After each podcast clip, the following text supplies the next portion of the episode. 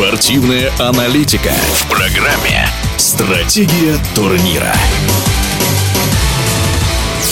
Комитет по лыжным гонкам Международной Федерации лыжных видов спорта принял решение уравнять дистанции для мужчин и женщин. Обновление вступит в силу с нового лыжного сезона на всех основных международных соревнованиях. Это решение вызвало споры, удивление у всей спортивной общественности, а сами лыжники до сих пор в шоке от такого новшества, утверждает призер чемпионата мира и участник Олимпийских игр Николай Панкратов. Некоторые дистанции у мужчин сократили, какие-то увеличили у женщин.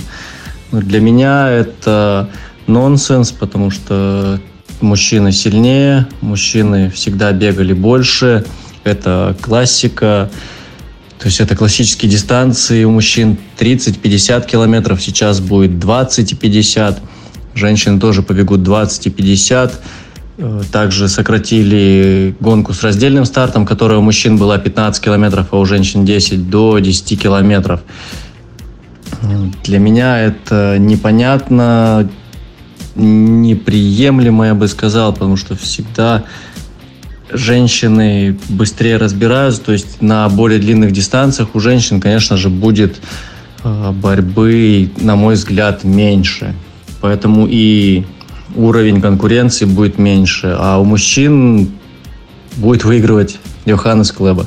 В России присоединяться ли к данной, к данным нововведениям, мне пока непонятно. Я бы пока все оставил как есть, так как в ближайшей перспективе российские спортсмены, я думаю, что не будут выступать на международных стартах. А в этом году было очень интересно наблюдать за всеми дистанциями, за той спортивной борьбой, которая была у нас на наших внутренних соревнованиях. Поэтому хотелось бы, чтобы хотя бы на год или на какое-то время мы все-таки остались в классическом понимании лыжных гонок.